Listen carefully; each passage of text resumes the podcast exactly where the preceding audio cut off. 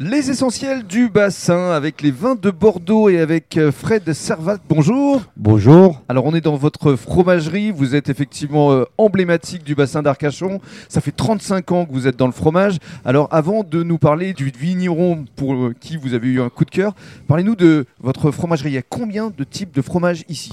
Plus d'une centaine de fromages de façon euh, régulière et une vingtaine de chèvres. D'accord. Qui viennent d'où majoritairement alors on essaie de faire travailler un maximum des produits de Nouvelle-Aquitaine. hein. donc nous avons différents sourcings, sourcing direct et sourcing via des grossistes, soit locaux, soit euh, provenant euh, du mine de Rungis. Voilà, mais il n'y a pas que des fromages ici, il y a aussi euh, de la charcuterie et évidemment une très belle cave. Alors justement, le but dans une fromagerie, c'est d'avoir des produits satellites, comme on dit. Pourquoi des produits satellites? C'est-à-dire pour qu'ils puissent se marier et être un complément à- par rapport au fromage. Donc il y a des miels, des confitures, mais vous avez surtout et essentiellement des vins. Nous avons donc déjà un assortiment de vins euh, euh, d'une dizaine de, de sortes de- d'intervenants et euh, nous sommes sans arrêt à l'écoute et à la recherche justement de petits producteurs sur des tendances, on va dire plutôt bio, plutôt naturelles.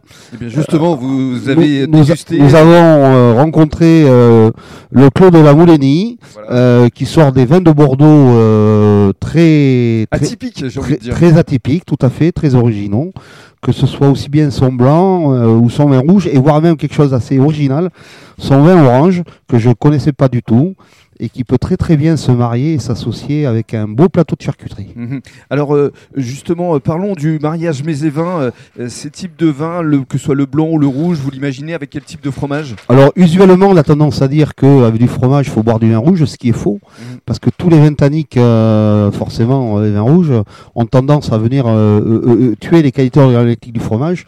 Donc moi, je préconise essentiellement, et bien souvent, Le blanc. le vin blanc. Voilà. Voilà. Et donc vous Donc que ce soit du variez sau- là, le cas présent, fromage parce qu'il est bien gras, bien. bien gras, bien beurré. Donc, on peut aussi bien le prendre avec des pâtes persillées, type bleu de brebis du Pays Basque, par exemple, ou alors avec un chèvre un peu sec. Parce que là, vous avez- on est sur des, des, des sauvignons et ça se mariera très bien puisque c'est un vin qui est excessivement beurré et très agréable et très fruité en bouche. Et bien justement, dans le cadre du deuxième podcast, on va faire la connaissance du vigneron Sylvain Destrieux. Merci beaucoup, Fred. Merci Rémi.